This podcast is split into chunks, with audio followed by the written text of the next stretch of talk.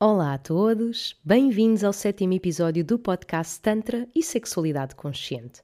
O meu nome é Alicia Despertar Holístico e neste episódio vou explorar uma frase tão popular de encontrar a nossa meia laranja em relações amorosas. Encontrar a meia laranja tem sido um mote apregoado por muitos.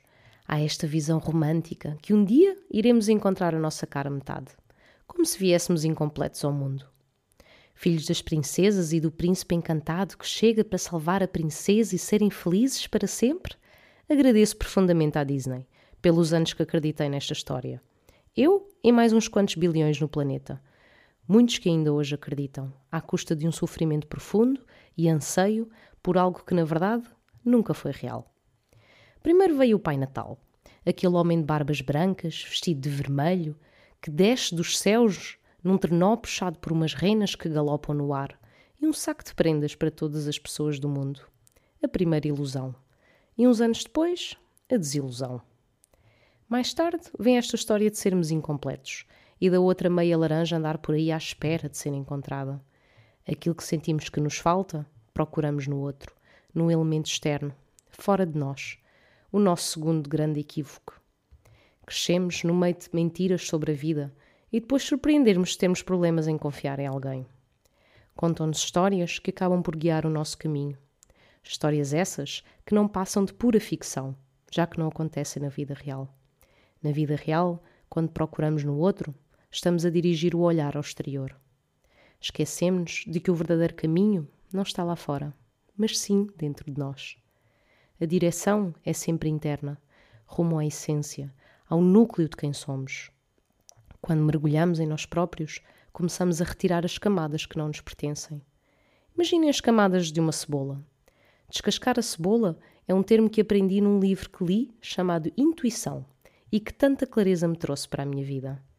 Quando começo a descascar a minha cebola, tenho a oportunidade de desfazer-me daquilo que não faz parte da minha essência, do que me limita, do que me bloqueia e que não me deixa avançar no meu desenvolvimento pessoal quando me permito observar a mim mesma, quando me escuto, quando me sinto, quando me cuido, quando me dou amor, estou a nutrir o meu ser em todos os seus corpos: corpo físico, mental, emocional, energético e causal. Quando me nutro, torno-me autossuficiente e não necessito de ninguém para suprir as minhas necessidades, sejam elas físicas ou emocionais. Encher o nosso copo quando encho o meu próprio copo, começa a transbordar de amor, de alegria, de compaixão. E aí sim, nesse estado, é que sou capaz de verdadeiramente amar alguém, depois de me ter aprendido a amar a mim mesma. Caso contrário, se o copo estiver meio cheio no momento em que o outro chega, vou sentir que necessito dele para colmatar as minhas necessidades e a relação torna-se baseada no medo, o medo da perda, ao ponto de sacrificar-me e deixar de ser eu mesma para agradá-lo. Dar ao outro a partir da abundância que sinto dentro de mim e não da escassez ou da necessidade. Nutrir-nos é cultivar o nosso amor próprio, a nossa autoestima e a nossa autoconfiança. É neste estado que devemos partir para uma relação. Não é ficar à espera que venha alguém que me ame, que me valorize ou que me faça acreditar em mim mesma, porque um dia, quando essa pessoa se for, todos esses pilares se dissolvem com o fim da relação.